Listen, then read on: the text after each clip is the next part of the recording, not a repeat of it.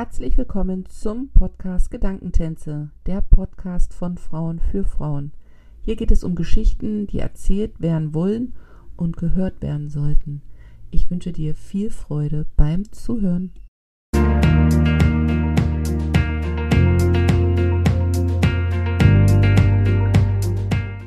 Herzlich willkommen zu einer neuen Folge im Podcast Gedankentänze. Mein heutiger Gast ist die Esra. Die Esra kenne ich von Social Media. Dort nimmt sie uns virtuell in ihr Leben mit. Sie lebt aktuell in der USA mit ihrer Familie. Aber das äh, muss nicht bedeuten, dass sie das für immer da macht, weil das nämlich vom Arbeitsplatz ihres Mannes abhängig ist. Ihr Mann ist bei der Armee und sie somit äh, Soldatenfrau. Und äh, mich interessiert das Thema dahinter? Wie ist es als Soldatenfrau ähm, unterwegs zu sein? Wie ist es, sich in neue Wohnorte einzufügen? Wie ist es, wenn man nur temporär unterwegs ist? Und ja, hat sie ihren eigenen Job trotz dessen? Sie weiß, dass sie immer auf Zeit ist. Alles solche Fragen habe ich heute mitgebracht. Ich schicke jetzt erstmal ein schönes, schönes guten Morgen nach Dallas rüber und freue mich, dass das geklappt hat. Hallo, liebe Esra.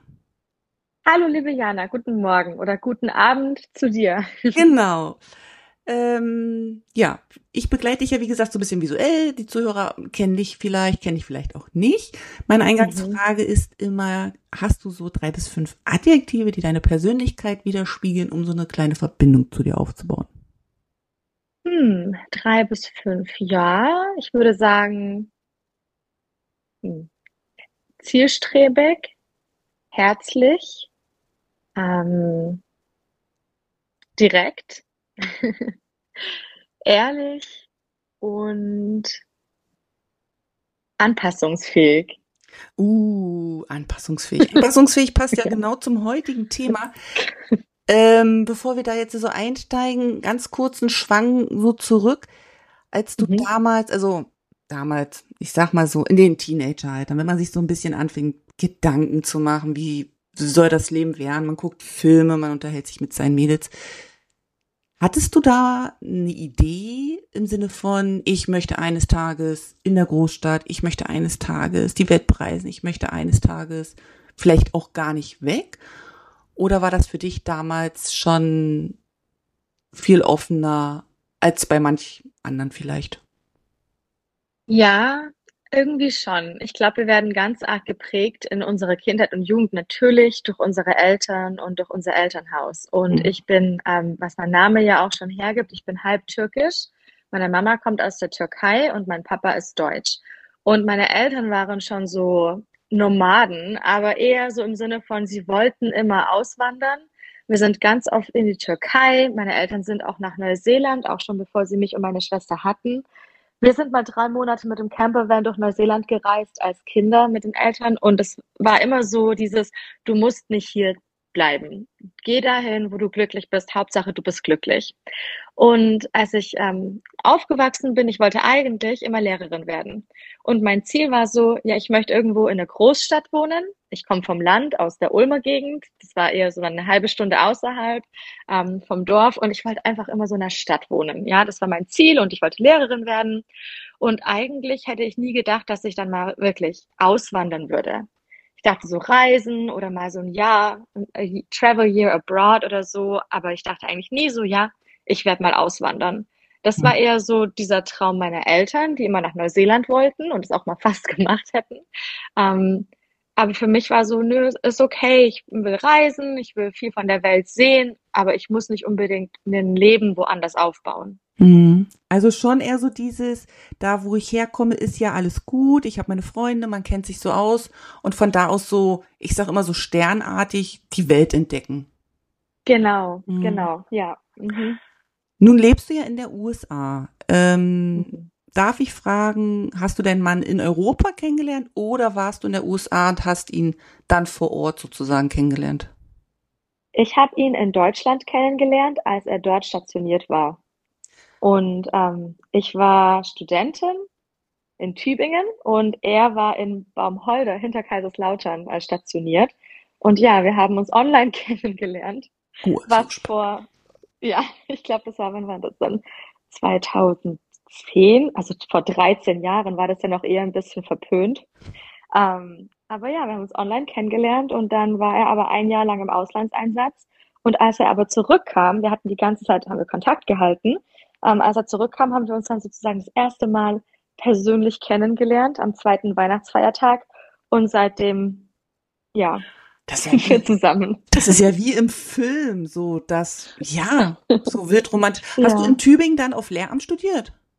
Genau, ja, ich habe Germanistik und Anglistik auf Lehramt studiert und dann mein DRF-Zertifikat gemacht, weil ich einfach immer, auch wo ich ihn noch kennengelernt habe, war ich so, ja, ich werde Lehrerin. Ja. Aber das ist ja Genau. total spannend. Dann habt ihr euch sozusagen in Deutschland kennengelernt und dir war Mhm. dann, obwohl er äh, erstmal nicht vor Ort war, arbeitsbedingt, war dir ja aber schon klar, oder ist einem das dann, wenn man so verliebt ist, noch nicht so klar, dass Deutschland wahrscheinlich nicht die Endstation wird. Für ihn jetzt. Und damit Ja, war verbunden, verbunden die genau. Idee im Kopf, okay, wenn das für ihn nicht die Endstation ist, muss ich ja für mich entscheiden, wie geht's für mich dann mit ihm oder, also, genau, wie war das? Ja, das im Nachhinein jetzt, ähm, also wir sind jetzt seit elf Jahren verheiratet und jetzt mit 35 denkt man sich schon so krass, was man einfach so für Ideen im Kopf Ja, hatte mit total. 23, ne?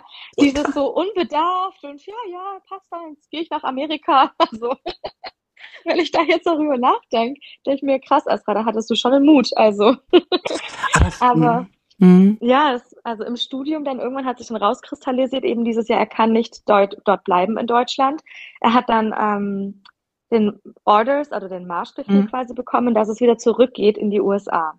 Und da waren wir beide erstmal richtig geschockt und haben auch geheult, weil wir dachten, er hat noch ein Jahr. Und dann haben wir am Anfang auch gesagt, wir gucken einfach mal, wie das so läuft. Und es, wir müssen ja jetzt noch keine Entscheidung treffen. Mhm. Und ähm, ich war davor schon mal in Amerika für ein Auslandssemester in Kalifornien und dachte mir dann so, ja, mal gucken. Ich hätte mir jetzt auch nie irgendwie dann vorstellen können, dass ich wirklich nach Amerika ziehe. Aber wie das halt so ist, wenn man jung ist und verliebt und eine rosarote Brille aufhat, auf einmal ähm, scheinen die größten Hindernisse und Hürden ganz klein zu sein in Mhm. Anbetracht der Liebe. Ja, ja. Und ja, und irgendwann hat sich das dann eben so rauskristallisiert und er ist dann auch zurück nach Amerika, hat davor aber mir noch einen Heiratsantrag gemacht. Also wir haben dann geheiratet, Oh, nach sieben Monaten quasi, ja. Und ähm, ich habe dann mein Studium beendet und bin dann 14 Monate später, nachdem dann das Visum und alles in der Tasche war, weil das dauert ja auch noch eine Weile, ähm, bin ich dann nach Texas gezogen. Das ist zehn Jahre her. Wahnsinn. Also, Mhm. Vor allen Dingen, da sind jetzt so ein paar Gedanken in meinem Kopf. Also das erste, so wie du sagst, ich glaube, manchmal hilft so ein bisschen die jugendliche Naivität vielleicht auch, Ja. dass man es nicht zu zerdenkt irgendwie. Ja. Das zweite, was mir kommt, du hast dein Studium in Deutschland beendet. Und wenn ich jetzt mal ganz, ganz platt, jetzt mal hier so wirklich platt rede, sind doch die Deutschen eigentlich so, wenn man dann ein Lehramt hat oder wie auch immer, dann lässt man sich verbeamten und dann hat man den Job für sicher. Das hast du ja, hast du das dann trotzdem irgendwie angestrebt oder hast du gesagt, nee, okay, das ist jetzt wie es ist, ich habe es entschieden, ich gehe jetzt mit meiner Profession darüber und guck, dass ich da Geld verdienen kann. Also hast du dann so dieses typisch deutsche, weil du ja in Deutschland aufgewachsen bist, ähm, Mhm. dieses typisch deutsche Sicherheitsdenken. Konntest du das dann so plötzlich, also konntest du das so über Bord werfen, nachdem du ja vielleicht auch im Studium dahingehend geprägt wirst nach dem Motto, ja, die Lehrer werden gebraucht, bla bla bla. Mhm. Ja, ich hatte wirklich, also auch ganz platt gesagt, ich hatte keine Lust mehr. Ähm, ich hab, ich hatte wirklich keine Lust mehr. Ich fand dieses akademische Leben in Deutschland irgendwann nur noch nervig. Ähm, also die Universität Tübingen fand ich wunderschön, auch dort zu leben. Es hat total Spaß gemacht, aber nach sechs Jahren war ich einfach ready for something new, ja. Ich wollte Mhm. einfach was anderes sehen. Mhm. Ich wollte raus und dann eben mit der Fernbeziehung, das war, ähm, es war im Endeffekt so, ich habe mein Amerikanistik- und Anglistikstudium beendet, aber ich muss auch dazu sagen, Germanistik, da bin ich durch Staatsexamen durchgefallen. Mhm. Und ähm, ich hätte das dann noch ein zweites Mal antreten können, aber das habe ich nicht gemacht, weil ich in der Zwischenzeit dann nach Amerika gezogen bin. Also ich hatte wirklich irgendwann diese, ich habe jetzt keinen Bock mehr, diese Einstellung. Und meine Eltern waren übelst enttäuscht und traurig. Und meine Mom meinte auch, mach doch aber noch dein ähm, zweites Examen, mach's noch mal und dann mach dein Referendariat. Und ich dachte mir nur so, nee, wozu denn, wenn ich jetzt eh nach Amerika ziehe? Mhm. Und ich, ich wusste einfach, weil er, er stand auch in seiner Karriere an einem Punkt, wo es schon zur Debatte stand, ob er eventuell rausgeht aus dem Militär mhm. und dann sich ein Leben oder wir uns ein Leben in Deutschland aufbauen. Aber dadurch, dass er die deutsche Sprache nicht kann, mhm. wussten wir einfach, für mich wird's leichter, dass wir uns gemeinsam ein Leben in Amerika aufbauen, mit, meinem, mit meinen Abschlüssen, mit meiner Sprache, ähm, als für ihn, vor allem auch als Dunkelhäutiger in Deutschland. Mhm. Und ähm, deswegen ja, habe ich meine Sachen gepackt. Ich bin dann aus meiner WG ausgezogen, nochmal für zwei, drei Monate nach Hause. Ich habe dann DRF unterrichtet an der ähm, in Lingua-Sprachschule und Englisch mhm. und habe dann aber in Amerika mir später dann mein Studium anrechnen lassen können als Bachelor, leider nur, nicht als ein Master. Aber weil mir das zweite Examen gefehlt hat vom zweiten Fach, hat die Universität gesagt, nee, wir geben dir nicht den Master, wir geben dir nicht das Staatsexamen in, äh, in Anglistik, weil es geht nur in einer Zwei-Fächer-Kombination. Mhm. Und da war für mich dann schon der Punkt erreicht, ja, ich habe keinen Bock mehr, tschüss. Mhm. Weil ich das alles so anstrengend fand und ähm, ja, weil ich auch im Vergleich dazu mein Auslandssemester in Kalifornien immer im Hinterkopf hatte, wo ich gemerkt habe, wie locker und wie freundlich die Professoren auch sein können und dass es nicht diese ähm, mhm. elitäre Getue sein muss an der Uni. Mhm. Mhm. Ja. Aber dann war für dich ja auch gut, egal wie es am Ende gelaufen ist in Deutschland, dass du ja eine Professur hattest, was anerkannt werden konnte. Hat dir das geholfen mhm. sozusagen, als ihr dann nochmal anders angefangen, als ihr dann zusammen rüber seid, weil der Mann die Order gekriegt hat, ähm, mhm. dort hinzugehen. War dir in dem Moment bewusst, wahrscheinlich nicht jetzt, aber ich frag mal, dass das, egal wo ihr dann hingeht, dass das immer so ein Zeitding wird. Weil am Ende ist es doch so, dass solange dein Mann dort tätig ist, also bei der Armee, beim Militär, ihr ja immer nur Zeitfenster mhm. habt für Wohnorte. War dir das damals, als ihr euch auf, wegen der Ver Verliebtheit, weil man dann, ne, dass man ja. noch nicht so umrissen hat. Weißt du, das soll jetzt auch gar nicht böse klingen, sondern wirklich so dieses, hat man das da schon irgendwie verstanden, dass das immer nur auf Zeit ist? Ja, das schon. Das war mir durchaus bewusst. Ähm, und was mir auch bewusst war, war, dass die Army das für einen entscheidet. Also man kann nicht selber dann bestimmen, wie lange man wo bleibt, weil eigentlich hätte er ja noch ein Jahr lang länger in Deutschland bleiben müssen. Das war schon das erste Wachrütteln. Ja. Dieses, ja, warte mal, aber du hättest doch eigentlich noch ein Jahr länger bleiben müssen. Ja. Ja, aber da kann ich jetzt auch nichts machen, weil das haben die jetzt so entschieden.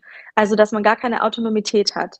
Ähm, mhm. Und ja, das war mir bewusst. Ich bin dann rübergezogen und ich hatte da aber zum Glück ja dieses DRF-Zertifikat von der Uni Tübingen und habe dann ähm, in, wir haben in El Paso gelebt, also an der Grenze zu Mexiko, so ganz im hm? westlichsten Zipfel von Texas in der Wüste. Und da habe ich dann angefangen, an der Sprachschule zu unterrichten. Ich habe dann ESL unterrichtet, also English as a Second Language. Mhm. Und ähm, okay. ja, das war echt, ähm, da hatte ich irgendwie Glück. Die ähm, Besitzerin dieser Sprachschule war auch Europäerin, konnte Deutsch und ich habe einfach blind ähm, meine Resumes rausgeschickt und einfach angerufen und gesagt, hey, ich bin neu hier, hier sind meine Qualifik Qualifikationen und meine Qualitäten und braucht ihr mich? Ähm, ja, das ist cool. Ja, also da hatte ich irgendwie Glück und ich habe dann auch ein bisschen andere Sachen neben Jobs gemacht und so und da hatten wir noch keine Kinder. Aber ja, es war schon klar, so das ist jetzt eigentlich nur für eine gewisse Zeit. Und ich habe dann aber diese Zeit in El Paso auch genutzt, um ein bisschen familiär zu werden mit diesem, was bedeutet es eigentlich jetzt, eine mhm. Soldatenfrau zu sein, weil ich war dem Thema also völlig fremd. Ähm, ich bin nirgends aufgewachsen in Deutschland, wo vielleicht eine Base in der Nähe war. Also mhm manche, die wachsen da ja auf in der Nähe von irgendwelchen ähm, von diesen Bases und die kennen das und die ähm, wissen, wie das läuft. Aber ich habe dann so einen Kurs gemacht, dieses ähm, vom Army Community Service, so ein Military Spouse 101 quasi. Okay. und, Aber es ist ja gut, dass es da solche ähm, Angebote gibt für Frauen, die mhm. dann sich ja, die dann, dann nicht, nicht reinplupst, aber man braucht ja erstmal so Anfangsinformationen, bevor man ja. sich dann da weiterentwickelt. Hm? Doch, ja, da gibt's viele Angebote eigentlich. Ähm, und dann habe ich die Zeit auch genutzt, um meine deutsche Ausbildung evaluieren zu lassen und anrechnen zu lassen hier in Amerika. Ja, da kommt deine Eigenschaft der Zielstrebigkeit und Direktheit ja zum Einsatz, so, ne? Erstmal ja, so, so geguckt, wo also, bin ich und dann nach, nach, genau. nach, der, nach der Anpassung entschieden, jetzt, jetzt ist es so und jetzt gehen wir weiter. Aber wie geht's? Also lernt man mit der Zeit dieses fremd, also ich sag's jetzt mal, dieses fremdbestimmte Umziehen. Lernt man das mit der Zeit oder sagst du jetzt, äh, nachdem ihr auch schon ein paar Mal umgezogen seid, mhm. also eigentlich, eigentlich reicht's. Also. Ja, das mhm. ist echt interessant, dass du gerade das jetzt ansprichst und wir auch gerade jetzt, heute, hm. dieses, dieses Gespräch haben, weil ich bin wirklich an einem Punkt, wo ich gerade sage, nach zehn Jahren, mhm. ich habe gar keine Lust mehr.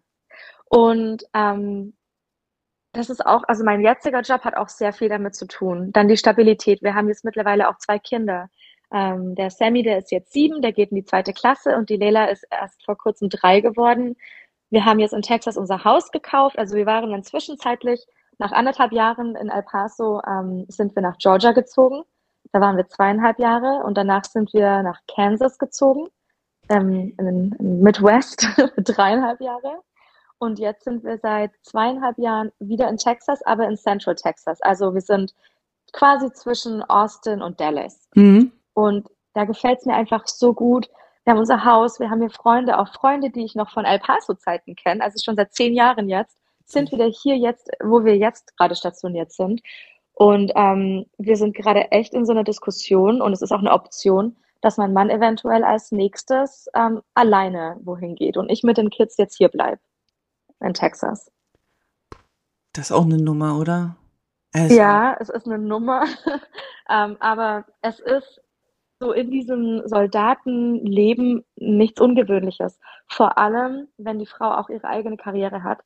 Hätte ich jetzt nicht meinen eigenen Job und hätte ich nicht so hart dafür auch gearbeitet, dann würde ich sagen, ja, Schatz, klar, kein Problem. Ich ziehe mit dir mit nach Upstate New York. Mhm. Oder ähm, keine Ahnung, wir gucken mal irgendwo wo es uns halt hin verschlägt, wo die Army uns quasi hinschicken möchte. Aber nach 20 Jahren können die Soldaten in Rente gehen. Manche machen noch ein bisschen länger. Ähm, mein Mann hat jetzt im Januar die 20 Jahre voll, mhm. aber hat sich dazu entschlossen, noch mal drei Jahre länger zu machen, weil er nächstes Jahr befördert wird. Okay. Und mit dem höheren Rang dann wird dann auch die Rente später mhm. höher. Ähm, und deswegen ist es gerade so eine Diskussion. Also wir sind gerade echt so 50-50, dass wir sagen, entweder wir bleiben hier mhm. und er geht alleine dann ins nächste ähm, wohin oder wir ziehen mit, aber dann müsste ich meinen Job wahrscheinlich aufgeben. Was machst du? Und das ist gerade, ähm, ich arbeite für eine Universität ja. und ich ähm, mache Outreach und Business Development, Business Outreach für die auch mit, ähm, mit Law Enforcement, also mit Polizei, mit den Fire Departments, ähm, aber ich arbeite auch ganz viel mit Soldaten und Veteranen und mit anderen Soldatenfrauen. Wow, so wertvoll. Mhm. Machst du das dann eins zu eins oder online oder gemixt? Beides, ja, gemixt. Also ich habe ein Büro, wo wir wohnen, ähm, außerhalb der Base, aber ich bin auch einmal die Woche auf der Base. Mhm. Und so wie jetzt, ähm, wie heute zum Beispiel, wo ich jetzt in Dallas bin, ich habe ähm, zwei Meetings heute in Dallas mit dem Police Department und morgen ein Event, wo ich hingehe. Mhm. Und dann den Rest der Woche arbeite ich dann wieder remote oder im Büro. Das klingt total schön und ich glaube dir das sofort, dass dieses, wenn man dann so angekommen ist und dann ist mhm. man schon wieder eigentlich dabei abzureisen, dass das ja. Ich glaube auch, weißt du, was ich auch glaube? Ich glaube auch, behaupte ich, dass wenn man keine Kinder hat, also wenn jetzt sagen wir mal zwei, also ne, du hast ja zwei Kinder, ich habe auch zwei Kinder, mhm. wenn dieses diese Verantwortung für diese anderen Menschen wegfallen würde, weil man nur für sich und seinen ja. Mann, ne, dann glaube ich, ist man noch mal flexibler vielleicht, auch wenn man dann vielleicht sagt, hm, passt gerade nicht, aber dann findet man so andere Lösungen. Aber ich glaube, gerade wenn die Kinder, deine sind ja noch so richtig, richtig süße Mäuse, ah, das ist dann schon schwierig, die dann dann immer wieder rauszuholen und immer wieder neu zu integrieren. Immer wieder. Ja. Ah, aber glaubst du? Ja, das ist ja. Das ist schwierig, aber die Kinder sind auch total anpassungsfähig und vor allem, man wächst irgendwie in so dieser Community ja auf, ähm, mit, als, als Military Child, mhm. ähm, als Soldatenfamilie und die sind es eigentlich schon gewohnt. Also als wir von Kansas weggezogen sind, da war der Sammy mh, hm, vier. Er hat sich da schon auch an seine Freunde noch dran, dran erinnert. Ähm, ab und zu hat er auch gesagt, er vermisst sie. Dann haben wir mit denen auch gefacetimed oder mal Fotos hin und her geschickt mit den Families aus der Nachbarschaft zum Beispiel. Ähm, also man bleibt auch in Kontakt, aber es ist irgendwie die Normalität so, weil alle ziehen alle paar Jahre um. Und dann trifft man sich mal wieder. Also wir sind jetzt an unserer jetzigen Duty Station, kennen wir Leute, mit denen waren wir vor zwei, drei Duty Stations schon gemeinsam. Und das ist auch wieder was Schönes. Also mhm. alles so sein Positives und das Negative. Aber du hast komplett recht, weil jetzt, wo sie in der Schule sind, und er ist sehr im Fußball auch involviert, jetzt wird es wieder schwieriger zu sagen, okay, wir, wir haben eigentlich hier quasi Wurzeln geschlagen in den letzten zweieinhalb Jahren. Jetzt reißen wir die raus und verpflanzen uns wieder woanders hin, mhm. wo wir aber auch wissen, es ist nur temporär und danach aber, also auch ein Grund, warum wir uns überlegen, dass wir das eventuell eben temporär so machen, ist, dass er danach dann wirklich in Rente gehen würde und wieder zurückkommen würde. Mhm. Und diese nächsten zwei, drei Jahre, die Hälfte davon wäre er auch nicht daheim. Er wäre im Auslandseinsatz und auf Schulungen und so weiter. Und das sind eben alles so Komponenten, die wir mit einbeziehen. Das ist auf jeden Fall viel umfassender, als man sich das von außen so, so vorstellt. Und ich glaube auch mhm. von außen sieht man mehr so dieses, dieses Abenteuer eben äh, berufsbedingt alle drei Jahre umziehen zu können. Ich glaube, für, für Menschen, die vielleicht nie weggekommen sind, weil keine Möglichkeit da war oder weil sie sich selber vielleicht nicht getraut haben, das soll jetzt auch gar nicht irgendwie, das soll gar nicht bewerten klingen, sondern einfach, die das dann so sehen, die sehen halt nicht dieses, was dahinter noch so steht. Mhm. Weißt du, was ich auch glaube? Also so geht's mir ähm, weil wir ja eben auch diese Entscheidung jetzt getroffen haben, wie geht's weiter, nachdem wir jetzt dann fast mhm. sieben Jahre in China sind. Ähm, ja du brauchst ja auch einfach eine gewisse Zeit, um anzukommen. Man sagt ja wirklich so, genau. man, man, braucht ein Jahr, ne, muss einmal alle Geburtstage und alle Feiertage mitmachen, um wirklich so anzukommen. Und ich kann von mir nur sagen, weil bei uns zum Beispiel ist es ja so, wir sind ja von, von der Firma meines Mannes geschickt und du kriegst ja so einen Anfangsvertrag und dann fängst du ja ein Jahr vorher an, schon zu überlegen, kriegst du noch ein Jahr, kriegst du kein Jahr, dann wird verhandelt, okay, wir hatten erst drei Jahre, dann haben wir noch ein Jahr, noch ein Jahr und dann haben wir auf sieben verlängert. Mhm. Aber man ist ja also so geht's mir, ich weiß nicht, wie dein Erfahrung ist, ich bin dann immer für so einen kurzen Moment entspannt, weil ich sage, okay, jetzt ist es, oh, okay. Aber dieses unterschwellige, okay, das Ende kommt ja. Also du weißt ja das Ende, du kennst ja das mhm. Datum und du musst dich dann wieder mit einer Entscheidung rumschlagen. Du musst dann wieder abwägen. Oh, das finde ich auch sau anstrengend. Ja, es ist auch. Also und gerade sind wir in so einer Phase, wo mein Mann ähm, in den Verhandlungen ist, was die nächste Duty Station sein könnte. Mhm. Also er hat gerade wirklich aktiv jede Woche jetzt gerade Interviews und ähm, ja, es ist schon nervenaufreibend. ich habe irgendwann gesagt, ich, ich will gar nicht mehr drüber reden. Ich kriege da nur Anxiety mhm. und ähm, sag mir einfach, wo es dann hingeht und ich gucke, ob ich mitkomme oder nicht. mhm. Mhm. Ähm, ja, also wir sind aber auch schon gewöhnt, muss ich sagen, dass wir sehr viel getrennt sind durch seinen Job. Das hört sich vielleicht für andere auch ziemlich kalt an, wenn die sagen, wie jetzt, die will da bleiben mit den Kindern und die lässt ihren Mann alleine wohin. Aber in den letzten zehn Jahren, ich weiß gar nicht, wie viele Geburtstage und Feiertage und alles er verpasst hat durch das Militär. Und als Soldatenfrau lernst du einfach irgendwie immer, dass du an zweiter Stelle kommst. Und es gibt so ein Sprichwort, das sagt, ähm, hätte das Militär gewollt, dass die Soldaten eine Frau haben, hätten sie die denen am Anfang direkt mitgegeben nach dem Basic Training. Echt? ja. Ähm, und man, man, man, ich weiß nicht, also ich unterhalte mich natürlich auch viel mit anderen Soldatenfrauen und, und mit den Familien und ja, ist schon eine ganz andere Welt. Definitiv. Also ich glaube, also, also meine erste Frage ist jetzt so, wie geht man damit um? Ich meine, wenn Männer viel arbeiten, ist eine Geschichte, aber bei euch ist das ja nochmal eine, eine ganz andere Nummer. Aber wie geht man damit um, wirklich zu sagen, okay, erst, erst das Militär, erst die Arbeit und dann wir? Also. Ähm, man, man baut sich so kleine Oasen im, im Alltag, wenn man kann. Also mhm. es kam natürlich auch schon vor, dass wir einen Urlaub gebucht hatten, den wir dann canceln mussten, Ach. wegen seinem Job. Mhm. Ähm, und man baut sich so selber seine Community auf mit Menschen, wo man weiß, man kann sich auf die verlassen, mhm. weil eben der, jetzt nicht der Mann an sich oder die Persönlichkeit vom Mann unzuverlässig ist, aber Weißt du, die Umstände. Wenn man zum Beispiel, ja. genau die Umstände und, und der Job, weil wenn es heißt, hier, ich muss an dem Wochenende arbeiten, dann ist es so. Mhm. Da kann man nichts machen. Und deswegen lernt man so ein bisschen, dass man, ähm, ja, ich glaube, man, man lernt sich nochmal ganz anders kennen. Auch wenn man zum Beispiel Geburtstage alleine feiert. Oder Feiertage, weil der Mann gerade im Ausland ist. Das sind so Sachen, das ist am Anfang erstmal so, oh, schade. Aber dann merkt man, es geht ja nicht nur mir so. Da sind ja hunderte, tausende andere, bei denen das genauso ist. Heißt das, ihr habt da eine große Soldatenfrau-Community, auf die du so zurückgreifen kannst, sowohl vor Ort wie auch online?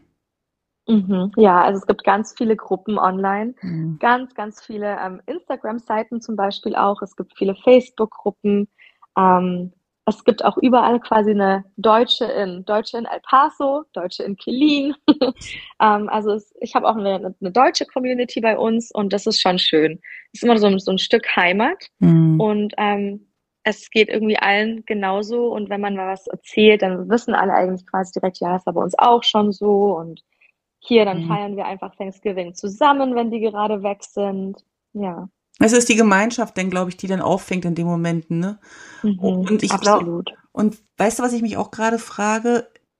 Du warst ja so jung, als jetzt der Mann kennengelernt hast und als das dann alles so anfing. Ähm, ich finde ja immer so ein bisschen Weisheit kommt ja dann im Alter, wenn man so ein bisschen Erfahrung gemacht hat. Ähm, ja. Aber ist es vielleicht, weiß ich, wie das bei dir war, ich schlussfolge jetzt von mir, bei mir wäre das so gewesen, glaube ich, stellt man dann nicht aufgrund des Jobs so zwischendrin einfach mal so alles in Frage? Weißt du, wie ich meine? So dieses Absolut. Wenn man dann so ganz Absolut. frisch jung zusammen ist und dann einerseits total cool, mein Mann hat einen Job und bla bla bla und so. Aber dann siehst du, wie die alle da irgendwie zusammen, weiß ich nicht, zum Kino gehen, Valentinstag denkt dir irgendwas aus. Und du denkst dir halt, okay, aber ich nicht. Wie geht, wie, wie also ja, hast du gerade gesagt, kennst du, aber wie geht man denn damit um? Weil es hat ja mit der Beziehung in dem Moment ja erstmal nichts zu tun, weil man mhm. ja vorher abgeklärt hat, wer welchen Job hat, aber trotzdem mhm. hat das ja einen riesen Einfluss. Also dann auch nicht zickig zu sein, sage ich jetzt mal salopp, wenn du nach Hause kommst und sagen, schön, dass du auch da bist. Weißt du, wie ich meine? Schön, dass du auch dich mal blicken lässt. So. Ja. Er macht das ja nicht mit Absicht, aber das stelle ich mir tierisch schwer vor. Vor allen Dingen da eben auch so emotional rein oder raus, wie auch immer, zu wachsen, das eben ja. auch vernünftig zu handeln und dann auch so dementsprechend zu kommunizieren. Ja, ich glaube, ähm, da ist mein Mann manchmal ziemlich einfallsreich gewesen, weil er auch dann zum Beispiel Sachen geschickt hat, so zum oh. Valentinstag, wo er nicht dann daheim war, aber dann kamen Blumen zum Beispiel oder auch zum Geburtstag, den er verpasst hat. Ähm, also er hat es dann nicht komplett ignoriert. Und wir haben mhm. auch immer das kommuniziert und ich, ich wusste auch von ihm immer, es ist, er ist gerade traurig, dass er nicht dabei sein kann. Er wünschte sich, dass er da wäre. Also da haben wir schon so eine Kommunikation zwischen uns, dass ich weiß, das ist jetzt nicht freiwillig, dass er jetzt nicht da ist. Und ich glaube, gerade diese Gemeinschaft mit anderen, die sagen, hey, bei uns war das auch so, das hilft, das relativiert das Ganze. Mhm. Weil mein Anhaltspunkt sind jetzt mittlerweile auch nach zehn Jahren hier in Amerika. Mein Anhaltspunkt sind nicht mehr quasi normale, in Anführungsstrichen, ähm, Ehen oder hm. normale Familien, sondern mein Anhaltspunkt sind Military Families. Ja. Das ist mein Fokus. Das, sind, das ist auch mein ganzer Alltag eigentlich mittlerweile dreht sich darum. Aber ich muss auch sagen, ich habe mir das so aufgebaut mit, mit meinem Job, damit, weil ich auch weiß, ich kann das mitnehmen wieder, hoffentlich. Mhm. Aber ähm, es gab natürlich auch schon Szenarien, wo ich, wo ich dieses, wie sagt man auf Deutsch, dieses Resentment in mir drin hatte. Mhm. Ähm, diese innere, so eine negative Haltung, oh, das nervt mich gerade total und ich wünschte, er wäre da. Ähm, vor zwei Jahren zum Beispiel, als meine Oma und meine Mama beide verstorben sind, da war er gerade bei beiden, ähm, war er nicht da. Und das war schon hart, weil da denkst du dir, toll. Mhm. Eigentlich wünschte man sich gerade nichts mehr, als dass der Partner da wäre und, und einen auffangen könnte. Mhm. Aber in solchen Zeiten lernt man auch ähm, stark zu sein. Mhm. Ja. Also ich frage das deswegen, weil es ja doch auch moviemäßig immer sehr romantisiert so dargestellt wird. Ich weiß nicht, ob du mhm. den Film kennst aus den 90ern, einer der Lieblingsfilme meiner Mutter, Ein Offizier und Gentleman mit Richard Gere. Und ähm, da war er ja auch Offizier und auf der Base und hat dann auch da eine kennengelernt und ach, naja, ganz großer Herzschmerz. Am Ende ging natürlich alles happy aus und so. Und ja. dann weiß ich noch, dass ich mich dann mit Mädels, äh, ich weiß nicht, wie alt ich da war, 16, 17, keine Ahnung, unterhalten habe und dann haben wir so von dieser verklärten Vorstellung so geträumt. Mir war schon klar, dass das jetzt nicht ganz der Wahrheit entspricht. Und weißt du, manchmal glaube ich, dass junge Mädchen so einen Wunsch haben, weißt du, danach, ohne sich damit zu befassen, was so dahinter steckt. Mhm, ja. Ja, und da kommt dann auch mein Job wieder ins, ins Spiel und ähm, warum ich eigentlich absolute Advocate dafür bin, dass gerade junge Mädchen sich auch ihre, Evalu ähm, ihre Ausbildung und alles evaluieren lassen, wenn sie nach Amerika kommen. Gerade Deutsche. Weil man weiß auch nie, was ist. Und wenn du dir hier selber was aufbaust, dann hast du mehr wie dieses, okay, ich bin nur Soldatenfrau quasi. Und das ist für manche auch völlig in Ordnung. Ich will da auch gar nicht irgendwie bewertend sein. Aber mir persönlich hat es geholfen, dass ich sowas für mich selber hatte. Mhm. Mhm. Und dass ich, ähm, dass ich mich ablenken konnte. Und das hat mir wirklich immer geholfen, auch wenn er weg ist, wenn er mal sechs Monate weg war oder wo er ins Ausland ist, ein Auslandseinsatz, dass ich immer was hatte, wo ich mich ablenken konnte mit meinem Job, was mich echt auch busy gehalten hat. Und ähm, ja, weil ich, ich habe manchmal das Gefühl, junge Mädchen, du bist verliebt und du hast die rosa-rote Brille auf. Ich war ja genauso. Mhm. Aber dann irgendwann irgendwann verfliegt es alles. Irgendwann verfliegt auch diese anfängliche Aufregung und dieses Wow, jetzt habe ich mein Leben in Amerika. Der Alltag kommt ja irgendwann, das ist ganz normal. Mhm. Und dann, glaube ich, kommt dieses erste Erwachen, so, okay, was mache ich denn jetzt? Genau. Und da ist es ganz wichtig, dass man selber was für sich findet und ob es ein Hobby ist, ob es Volunteering ist oder ob es ein Job ist, dass man was für sich selber findet, was einen glücklich macht, weil man das nicht abhängig machen kann ja. von dem Partner, der so oft eh weg ist. Hm. Ja. Unfreiwillig natürlich. Unfreiwillig, ja. ja, ja, unfreiwillig und dann aber eben auch zu Zeitpunkten, wo, wo man selber sagt, nö, morgen bitte nochmal klopfen kommen. Ja. heute, heute aber schon was vor. Also genau. ich kann das ähm, komplett nachempfinden, auch wenn meine Situation natürlich eine ganz andere ist. Ähm, aber in China zum Beispiel, wir haben ja keine Arbeitserlaubnis, wenn wir hierher kommen. Wir dürfen nicht mhm. arbeiten. Äh, wir sind ja nur auf mhm. Begleitvisum. Mhm. Und auch da habe ich auch festgestellt, so nach den ersten zwei Jahren, also mir reicht es nicht, nur da zu sein, weil mein Mann da ist. Also ich brauche schon ja. auch eine Aufgabe. Und für mich, und so höre ich das bei dir eben auch raus, ist dieses selber tun ja auch eine wahre Kraftquelle, weil man ja auch selber darüber sein Selbstvertrauen zieht, merkt, dass man eben auch unabhängig andere Dinge machen kann, dadurch eben auch mal auch mal raus aus dieser Rolle als Frau von oder bei dir dann eben auch ja. raus aus dieser Soldatenfrau-Rolle rein in mhm. Esra, die eben das und das macht und die da eben auch Verantwortung übernimmt und da eben auch Entscheidungen trifft, die für andere wieder wichtig sind. Ja, ja, das stimmt. Also das ist, das fand ich selber hilfreich. Mhm. Und es gibt natürlich ganz viele verschiedene Szenarien. Manche, die haben dann, die haben kleine Kinder, da lohnt sich das auch gar nicht irgendwie, dass sie dann ähm, arbeiten gehen. Die möchten erstmal noch zu Hause bleiben mit den Kids.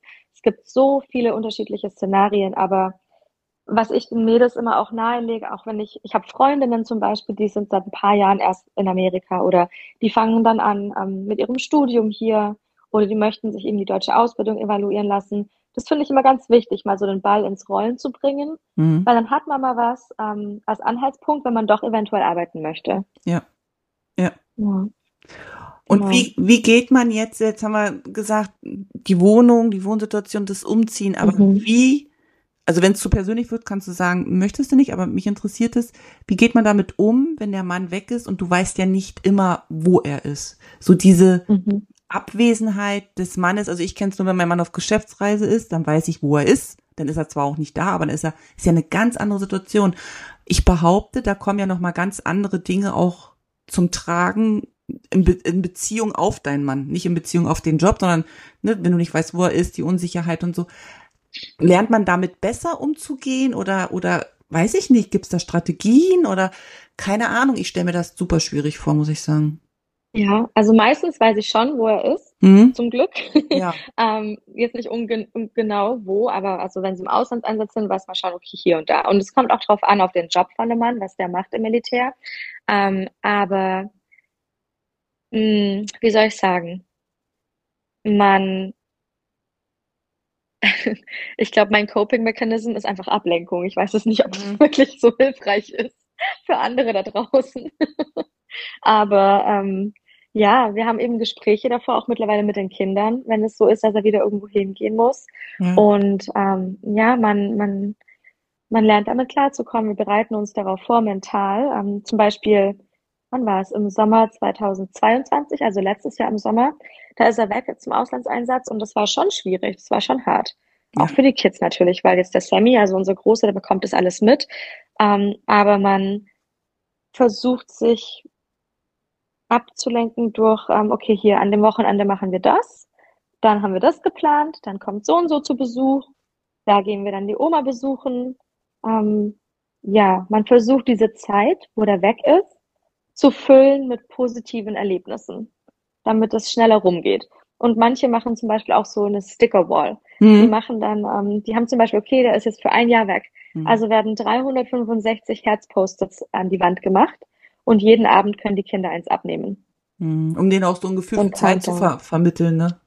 Genau, ja, so ein Countdown. Ja.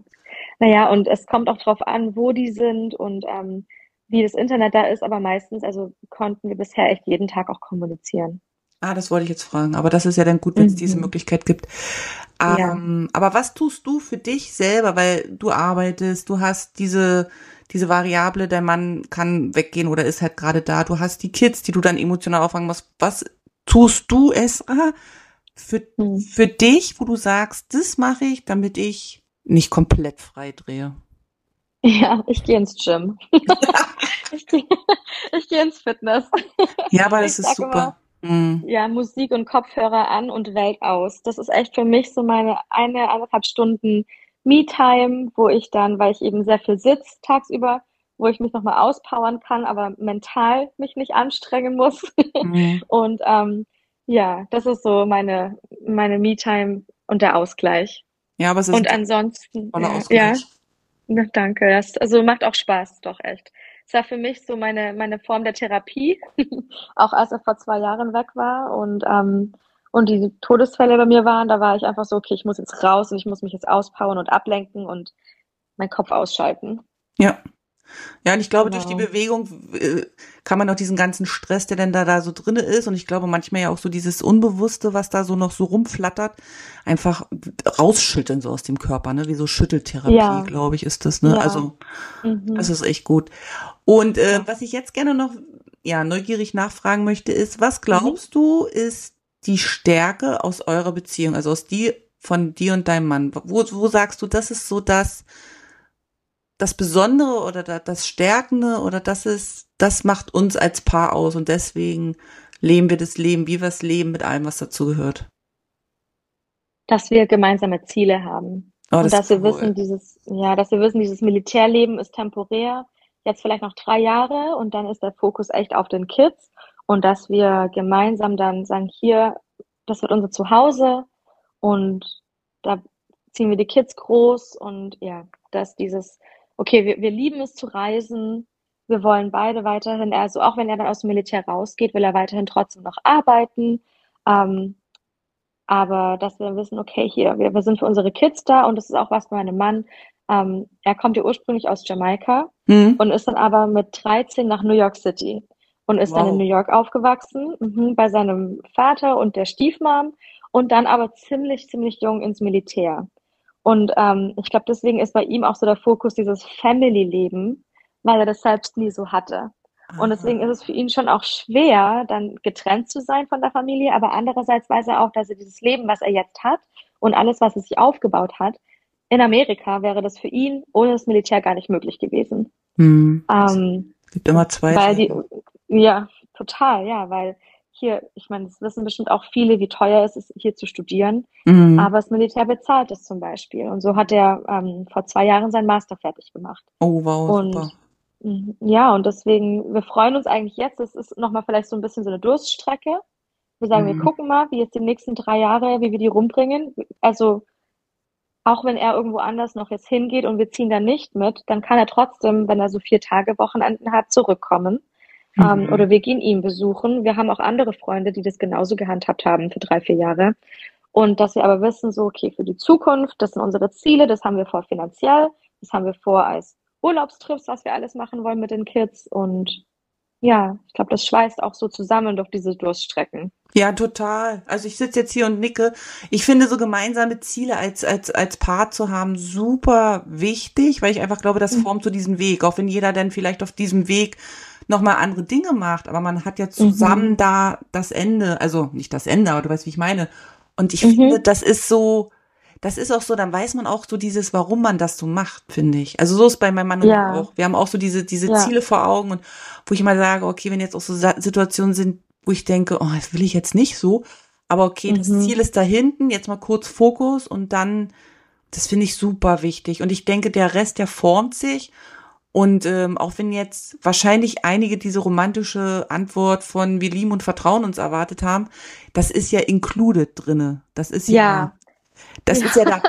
Aber Und- ich finde immer, weißt du, was ich auch finde? Ich finde, das, das wird einfach manchmal so zu romantisch dargestellt. Ich will Ja. jetzt nicht so allen Romantikern die Romantik kaputt machen, aber ich finde, man muss auch so ein bisschen Man muss realistisch bleiben. Ja, Genau. Und man muss auch einfach, also ich bin auch ein Pragmatiker, man muss auch einfach mal realistisch bleiben, weil ähm, die Liebe und das Vertrauen, klar, das Vertrauen ist immer da, aber die Liebe, das ist ja auch so ein Up and Down. Es Ja. fluktuiert. Ja. Vor allem, wenn der Partner oft weg ist, wenn man sehr viel, also ich habe manchmal schon das Gefühl als Frau, als Soldatenfrau, dass ich sehr viel aufgeopfert habe.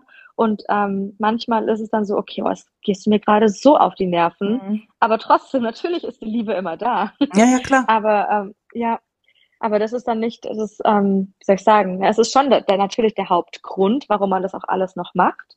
Aber so das, was einen richtig zusammenschweißt, klar, die Liebe, die ist immer da. Aber dieses hier Blick auf, auf, Mhm. auf den Preis am Ende. Mhm. Genau, genau. Ich finde so, die Liebe Ja. leitet einen dahin, aber man braucht dann Mhm. auch so dieses Handfeste und dieses, wofür machen wir es denn jetzt äh, unterm, unterm Strich dann nur wirklich und ähm, Genau. Hut ab an alle Soldatenfrauen, echt wirklich. Also in Vorbereitung auf unser Gespräch habe ich mich damit ja ein bisschen beschäftigt. Ähm, Mhm. Ich könnte es nicht. Das klingt jetzt gemein, ich weiß. Doch, aber doch, du könntest das. Meinst Doch. du? Und das ist mit, ja, das sagen alle. Wenn ich mit anderen darüber rede, oh, ich könnte das nicht. Doch, du könntest das. Weil du gar keine andere Wahl hast. Ja, weil du gar keine andere Wahl hättest. Ja, Außer- weil du verliebst ja. dich ja in die Person Ja, und du stimmt. verliebst dich ja nicht in den Job und du würdest am Das Ende ja nicht stimmt. sagen, hier, ich mach das jetzt nicht mit, weil das dein Job ist. Ähm, sondern du, Ja, das du stimmt. verliebst dich, ja, du verliebst dich in die Person und der Job ist dann zweitrangig. Weil wenn es die Person ist, die es wert ist, dann machst du das auch mit. Und ich habe auch, wie du gesagt hast, so diese Stärke. Ich habe einige der stärksten Persönlichkeiten kennengelernt und das waren Militärsfrauen. Ähm, ich erinnere mich immer an die eine, das war unsere Nachbarin in Kansas. Da haben wir in so einem Cul-de-sac gewohnt, hier so eine, ähm, wie sagt man denn, so eine Einbahnstraße in einem, Mhm. in einem Kreis. Hm? Und sie hatte vier Kinder Boah. und der Mann war ein Jahr lang weg. Und das Kleine war gerade im Baby. Und dann hat sie sich noch ihr eigenes Business aufgebaut wow. und hatte so ein, ähm, so ein Sip and Paint Workshop hat sie aufgebaut in der Stadt. Ähm, wie so, so, so eine Art, so eine Art Gallery oder so Mhm. ein Studio, wo Leute ähm, hingehen können und Events halten und auch was trinken können und dann malen und, und Sachen basteln. Ja, Wahnsinn, die Frau, wirklich. Also, wo ich auch echt immer gesagt habe, das relativiert eigentlich alles, ich darf mich gar nicht beschweren. Ja, aber es ist ja schön, dass es diese Frauen gibt, an denen man sich so orientieren kann. Gerade so, ich glaube, in Mhm. Phasen, wo man selber vielleicht noch orientierungslos ist. Und das ist ja das, was Ja. ich auch raushöre bei euch, dass das eben eine Community ist, wo jeder von jedem partizipieren kann. Und das ist ja dann wieder total schön, wenn es diese Gemeinschaft als Unterstützung gibt. Also, Ja, finde ich super. ja. Doch, da sind auch die Frauen echt ziemlich kreativ. Es gibt auch diese Spouse-Clubs und dann gibt's Kaffeeclubs und ähm, Hiking-Clubs und alles Mögliche. Und das ist schon eine schöne Community. Hm. Mhm. Total spannend. Ja. Ich danke dir. Ja, klar, gerne. Danke dir. Ich finde es auch bei euch total spannend. Also, das ist ja eigentlich, klar, ihr seid Expats, aber geht's für euch dann zurück nach Deutschland oder woanders hin? Oder es ist noch in den Sternen? Es ist ja entschieden und wenn die Folge rauskommt, ist es ja schon offiziell. Ähm, Dann, mhm. kann ich es ja auch jetzt im Podcast sagen. Ähm, es ist so, dass wir verschiedene Angebote hatten. Nächstes Jahr aber Asien definitiv verlassen, weil der Große auch mit der Mhm. Schule fertig wird und das dann komplizierter mit dem Visa für ihn wird. Und wir hatten zwei Angebote. Wir hatten eins aus Deutschland und eins aus der USA, Tatsache. Äh, San Francisco. Ja. Oh, Und wir haben, nein. wir haben alles für und wieder, hoch und runter, rechts und links Mhm. Und haben uns doch Tatsache im Endeffekt für Deutschland und gegen die USA entschieden. Ja, das mag man kaum glauben, ne? Nee, ich verstehe es aber. ähm, und es, Ich verstehe es. es Ja. ist, ähm, also ja, am Ende war ich dann auch so das Zü- Zündlein an der Waage. Also meine Mhm. Kind, meine Kids hätten beides gemacht. Der Große, glaube ich, hätte vielleicht sogar, wir hatten schon geguckt, San Francisco kannst ja auch Uni, vielleicht mal so ein Austausch, ja, was auch immer, keine Ahnung. Mhm. Und ähm, mein Mann hat gesagt, beide Jobs sind okay, also er wäre jetzt mit beiden fein. Ich gedacht, na herzlichen Glückwunsch. Äh, es gab dann zwei Punkte, die für mich in dem Moment gegen die USA gesprochen haben. Das erste war wieder dieses Befristete, weil ich glaube, ich weiß nicht, ob ich das, ob ich nochmal, also was heißt nochmal, aber dieses unterschwellige, du bist dann wieder nur für drei oder vier Jahre, du musst dann wieder fragen, du musst dann, weiß ich nicht, ob ich, ob ich das jetzt will. Gerade eben bin Ja. ich satt von diesem, von diesem Karussell drehen. Mhm. Und das zweite ist eben, dass ich in der USA ja auch nicht arbeiten könnte. Mhm. Ja, Und, nee, ähm, verstehe ich total. Und deswegen haben wir gesagt, wir machen jetzt Deutschland für fünf Jahre, ist die, ist unsere Tochter mit der Schule durch. Und wenn sie mit der Schule durch ist, dann ähm, überprüfen wir einfach nochmal die Entscheidung, die wir getroffen haben. Vielleicht gehen wir dann zu zweit nochmal alleine weg, wenn auch der Schulaspekt wegfällt. Ähm, ist dann auch noch Ja. anders zu entscheiden, wenn dieser Punkt einfach Mhm. nicht zu berücksichtigen ist. Aber für die nächsten fünf Jahre wird es auf jeden Fall dann jetzt Deutschland. Ich muss sagen, ich freue mich sehr drauf. Ich freue mich sehr Oh, auf das dieses, glaube ich dir. dieses wieder selbstständig was machen können, wieder agieren können. Ich meine, ich liebe. China, ist alles toll hier, aber am Ende des Tages bin ich Gast, ich bin Ausländer, sichtbarer Ausländer, ich kann die Sprache nicht. Man ist jeden Mhm. Tag immer in irgendeiner Situation, wo ihm das auf die Füße fällt. Ähm, Mhm. Du kannst nicht wirklich arbeiten. Und das sind also Punkte, das macht, also ich mache das für eine Weile gut mit, aber ich merke eben, jetzt ist auch vorbei. Jetzt möchte ich da wieder aktiver vorangehen, mein eigenes Business aufziehen. Ich möchte sprachlich nicht mit Mittelsmann, sondern selber eben Dinge Mhm. leiern und in, in, ins Leben rufen können. Und das geht in Deutschland Mhm. einfach einfacher. Und deswegen wird es Ja. nächstes Jahr Deutschland werden, genau. Oh, schön. Ach toll, da freue ich mich für euch. Danke, ja. Wow. Oh, Wir schön. freuen uns ja. auch. Genau, und dann einfach auch gucken, beinhaltet ja dann auch nochmal ganz neue Urlaubsziele, beinhaltet ja auch nochmal eine Ja. ganz andere Umgebung. Ich freue mich total dann, dadurch, dass ich ja dann in Deutschland bin, viel mehr Menschen auch treffen zu können, die ich ja jetzt die Mhm. lange Zeit nur online ähm, Kontakt hatte. So, also es ist so viel, worauf ich mich freue. Und ja, und dann gucken wir einfach fünf Jahre. Vielleicht gehen wir dann nach San Francisco. Wer weiß das schon? Ja, ja, gell? Genau, man weiß nie. Bei uns stand auch Deutschland ähm, auf der Liste. Also Mhm. es ist auch eine Möglichkeit, eventuell. Ähm, wir gucken auch mal. Es ist gerade alles noch offen. Ja, Aber ich freue mich unglaublich für euch. Das ist echt schön. Vor allem, dann könnt ihr in Europa Urlaub machen und reisen. Ja. Und ach, schön. Ja. Ja, toll. Ja. Und ich muss sagen, lustigerweise, ja, das hört man ja auch nicht immer so gerne, aber ich bin jetzt echt so ein bisschen auch Asiensatt. Ich verstehe schon, dass viele Leute nach Asien wollen, weil ja gerade dieses andere sein, dieses doch chaotische, diese Nachtmärkte und so. Und ich verstehe das.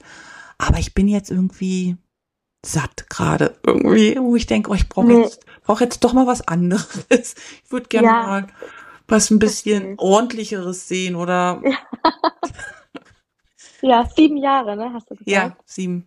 Ja, ja, nee, ich verstehe es. Also ich, ich kann es echt gut nachvollziehen. Ich glaube, ich hatte nach sieben Jahren in Amerika auch so dieses, oh, jetzt würde ich gerne mal wieder nach Hause. Hm? Hm. Ja, Und vielleicht ist das zwischendrin Ja. aber auch einfach gut, dass man da noch mal, also mein Mann sagt, es ist einfach gut, dass wir da jetzt hingehen, das ist wie so noch mal so eine Nulllinie ziehen, sacken lassen, was gewesen ist und dann kann man ja in fünf Jahren noch mal neu entscheiden oder genau. in sechs Jahren oder so. Und wie gesagt, wenn die Mhm. Kinder dann erstmal durch sind, dann fällt ja dieser Anker eh weg. Das ist immer noch so ein Punkt. Deswegen verstehe ich schon auch die, äh, die Gedanken, die du vorhin geteilt hast, bezüglich euren Kiddies, da jetzt zu überlegen, geht man, geht man nicht. Ich finde immer, ich, ich, ich denke immer, Kinder nehmen viel mit oder beziehungsweise sind anpassungsfähiger, als man Mhm. glaubt, gerade wenn man als Elternteil klar ist und sagt, wir machen das jetzt, dann gehen die halt, dann gehen die halt mit. Zum einen haben sie keine Chance, aber zum anderen ist das ja auch dieses Vertrauensperson, weißt du, was wir machen, wir gehen mit so. Mhm. Und, und gleichzeitig denke ich dann immer, aber es ist auch so schade, dass dann eben dieses, so wie ich es ja aus meiner Kindheit eben auch kenne, dieses, weiß ich nicht, dieses, dieses, diese Gemeinschaft von Kindern, so dieses, weißt du, das ist ja nochmal was ganz anderes, wenn du dann mit denen in der Schule und im Kindergarten und dann, Mhm. das ist ja so eine, ja, so eine kindliche Freundschaften, die dann so stabil auch einfach so sind, so, das haben die nicht. Die haben dafür andere Sachen, das verstehe ich schon, aber also ich merke das schon noch so bei meinen Kindern. Meine Tochter war fünf, als wir gekommen sind. Die ist dann sechs geworden Mhm. hier. Für die ist natürlich jetzt China Kindheit. Für die ist es jetzt Krass. hier, Ja, wir, wir verlassen meine Kindheit. Die, die wird nächstes Jahr Mhm. 13, ne? Die denkt sich, ja, wo, die hat das so nicht. Und unser Sohn war elf, als wir gekommen sind, der wird jetzt, der ist jetzt Mhm. 18. Und der, der war so, aber ich habe doch da meine Freunde, so, weißt du? ja. Ich verstehe das vollkommen, dass, dass man dann wirklich überlegt, für oder ja, mit den Kindern, wie macht Ja. man es am dümmsten, ne? Also am besten. Hm. Ja, nee, es hat bei, echt beides seine Vor- und Nachteile, weil wenn man sagt, okay, Ja. man, wir würden jetzt umziehen mit ihnen, ist nochmal eine ganz andere Welt, die sie kennenlernen könnten, weil auch Ja. Amerika ja so unterschiedlich ist. Ja. Und sagen wir mal, wir gehen an die Ostküste, da sind wir dann vielleicht wieder näher zur Family in New York City oder bei der Oma, die in Florida wohnt. Ähm, es sind ganz andere Möglichkeiten, die sich dann aufmachen. Und natürlich mein anderer Gedanke ist auch, ähm, beraube ich sie jetzt Hm. diesen Möglichkeiten, wenn wir uns jetzt dafür entscheiden, dass wir hier bleiben? Ja. Weil man hat immer dieses im Hinterkopf, ja, die anderen Möglichkeiten, die es ja auch noch zu entdecken gibt. Hm. Ne? Hm. Ja. Ähm, ja, mal gucken, wie das alles so kommt. Ich sag dir Bescheid in ein paar Wochen. Ja, bitte. Spannend ist es ja. Ja. immer von außen drauf zu gucken, aber so mittendrin ist es Ja. immer super anstrengend, finde ich. Ach, ja, doch. Also ich, ich, ich muss auch lernen, dass ich mich da ein bisschen rausnehme und sage, okay, es gibt gewisse Dinge, über die habe ich einfach keine, ähm, keine Macht, die kann ich nicht entscheiden. Und dann muss ich mich da rausnehmen, mental auch. Und darf mich nicht verrückt machen. Hm. Ja, ja, das, ja, aber es ist natürlich schwierig. Und bei uns war vielleicht auch im Vergleich zu euch auch einfacher. Wir konnten ja im Vorfeld schon bestimmte Dinge, haben wir schon ausgeschlossen. Wir, also zum Beispiel wäre Mhm. auch eine Möglichkeit, hätte sein können, war aber nicht, wäre auch nicht in Betracht gekommen, wäre Indien zum Beispiel gewesen, ne? Und da habe Mhm. ich gesagt, das will ich zum Urlaub machen, okay, aber ich möchte da nicht wohnen. So, ne? Das ist mir Ja. einfach zu krass, dazu zu wohnen. Mhm. Also wir konnten ja im Vorfeld schon so Sachen ausschließen oder dass wir auch gesagt haben, nochmal Asien kommt nicht in Frage, dann sind Angebote reingekommen, aber da war vorher schon klar, wir machen es nicht. Aber die Möglichkeit habt ihr ja gar nicht, ne? Ihr könnt ja nicht im Vorfeld sagen, äh, weiß ich nicht. Süda Südafrika, Mhm. Südamerika, Europa, machen wir nicht, wir machen nur, weißt du, wie ich meine, dass man im Vorfeld ja schon das eingeengt hat. Bei euch ist ja, glaube ich, ja. dieses, ihr habt ja wirklich, es kann ja von X bis Y alles dabei sein, ne? Ja, also es kommt Mhm. dann aber auch drauf an, auf, ähm, es gibt ganz viele, ganz viele Komponenten, die da reinspielen mit, ähm, wie jetzt dann der Mann zum Beispiel, wie der beurteilt wurde vom Militär, wie Ah, der okay. angesehen wird von den Nächsten, die ihn dann einstellen würden. Da gibt's dann so ein Rating. Das Mhm. ist, glaube ich, wie so eine Dating-App. Wenn die dann ein One-One-Match haben, dann passt es, dann gehen die dahin. Und die Soldaten können dann selber aber auch eine Liste machen und sagen, hier, das ist ihre, ihre, ihre Top 5.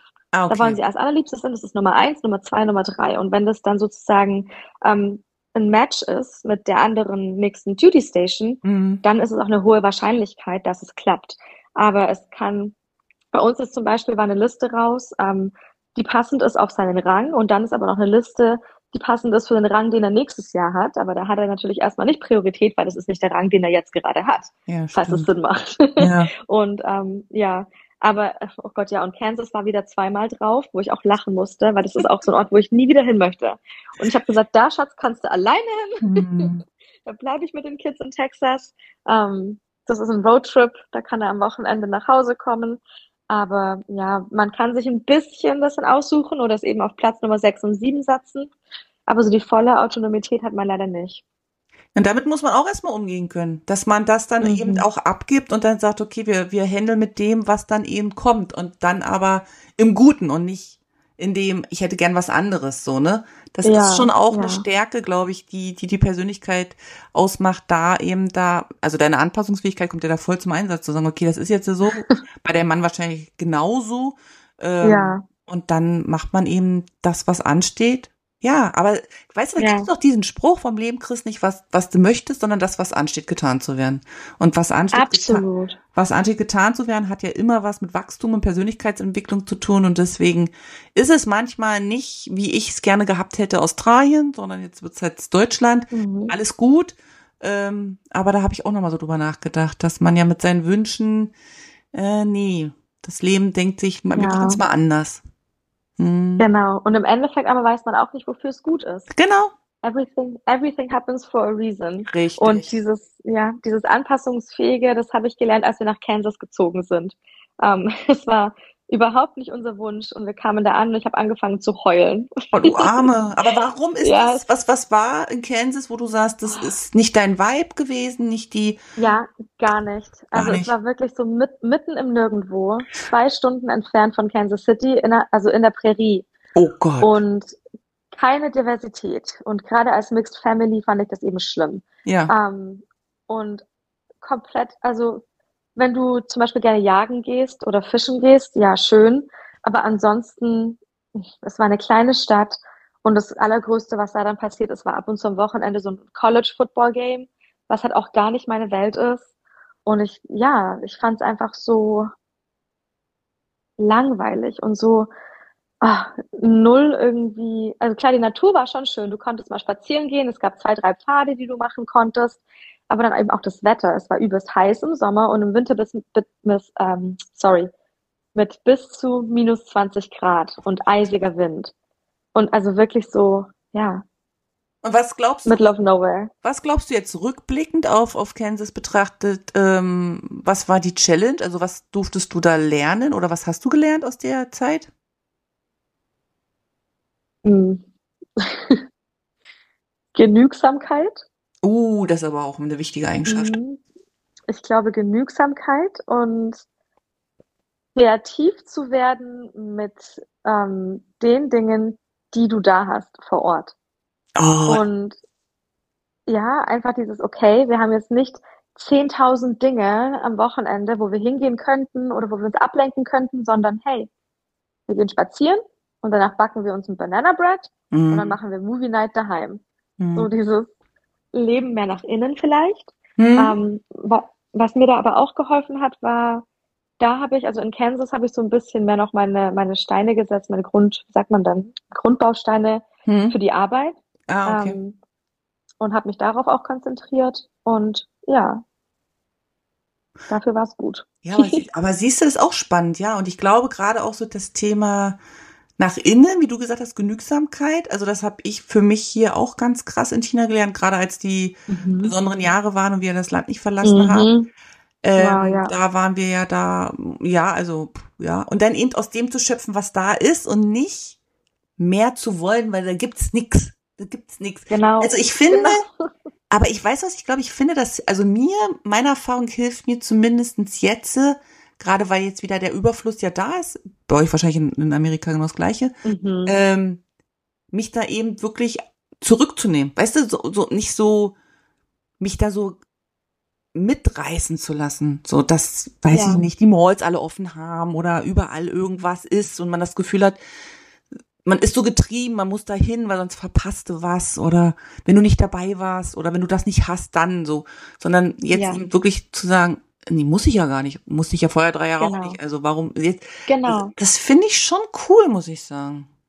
Ja, ja, deswegen, du, ich sagte jetzt wirklich mit dem, mit dem kommenden Umzug, also nächstes Jahr würden wir umziehen im Sommer, wenn Ja. das Schuljahr vorbei ist. Mhm. Ich denke mir manchmal schon so, okay, auch wenn es was ist, wo ich gar nicht hin will.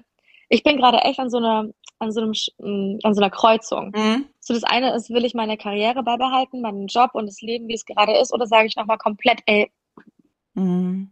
was soll's? Wir Mhm. machen noch was anderes, weil wir hatten ja auch schon drei Jahre Kansas und es hat geklappt. Ja, es ist so. Es, ja. Ja. Aber ich kann schon auch den Wunsch verstehen nach Stabilität, Normalität, nach diesem Alltag, der dann einfach weiter Mhm. erstmal für eine Zeit so läuft. Weil ja alleine dadurch, dass Ja. die Kids ja größer werden, hast du ja schon Abenteuer genug. Und wenn man selber Ja. eben so wie du ja auch deine Arbeit liebt und die auch wirklich total gerne macht, bist du da ja auch ständig in einem Wandlungsprozess, weil du ja immer mit unterschiedlichen Mhm. Leuten zu tun hast. Also langweilig ist ja jetzt nicht bei euch so, wenn man das Nee. mal so sagen Nee. darf. Ne? Nee, gar nicht, gar nicht. Und deswegen, ja, ach, wir gucken mal. Trust the process. Genau, trust the process. Ja. Total spannend. Ich danke dir ganz, ganz herzlich für dieses, dieses Gespräch und deine Geschichte. Danke Und, dir, äh, Jana, dass ich hier Gast sein durfte bei dir. Super gerne. Jederzeit Ja. wieder. Weil, ja, Schön. ich finde einfach so Soldatenfrauen müssen auch noch mal viel mehr in den Fokus. Also unabhängig, ob jetzt von der amerikanischen Militär oder von woanders. Weil die, Mhm. die sind ja einfach an der Seite des Mannes und das ist ja so eine Kraftquelle, behaupte ich, auch für die Männer einfach zu wissen, dass da im Hintergrund alles ist. Und ich glaube auch, Mhm. steile These meinerseits, aber ohne euch würde ja der ganze Laden auch nicht funktionieren. Also, dann hätten ja Ja. die Frau, die Männer ja auch keine Familie und das wissen die auch alle so. Und deswegen, Mhm. ja, braucht das einfach noch Ja. so ein bisschen mehr Sichtbarkeit im Sinne von auch Verständnis für euch. Also zu verstehen, dass man das Leben vielleicht nicht versteht, was ihr habt und auch eure Ängste und Sorgen, die ihr habt oder dass ihr dann eben auch eure Freizeit eben ganz anders teilweise gestaltet, um eben euch abzulenken, weil die Männer nicht da sind, was auch immer, ne? Mhm. Ähm, ich glaube, mhm. so in meiner ja. Wahrnehmung ist es viel zu wenig präsent, ähm, würde aber wahrscheinlich helfen für, für das große Ganze, für das, also ne, viel, ja. viel, viel größer, so wenn man sagen würde, ähm, gegenseitiges Verständnis und so. Und deswegen danke ich, mhm. ja, dass du deine Geschichte erzählt hast. Gerne. Danke dir, liebe Jana. Ich danke auch allen Zuhörern, die bis hierher zugehört haben. Ähm, ich werde unten im Profil, im Profil nicht, ich werde das Profil von Esra unten in den Shownotes verlinken. Wenn ihr Fragen habt, wenn ihr Informationen wollt, whatever, schreibt Esra, schreibt mir, ich schreibe Esra, wie auch immer, völlig unkompliziert. Gerne. Und dann schicke ich sonnige Grüße raus und sage auf Wiederhören bis zur nächsten Folge im Podcast Gedankentänze.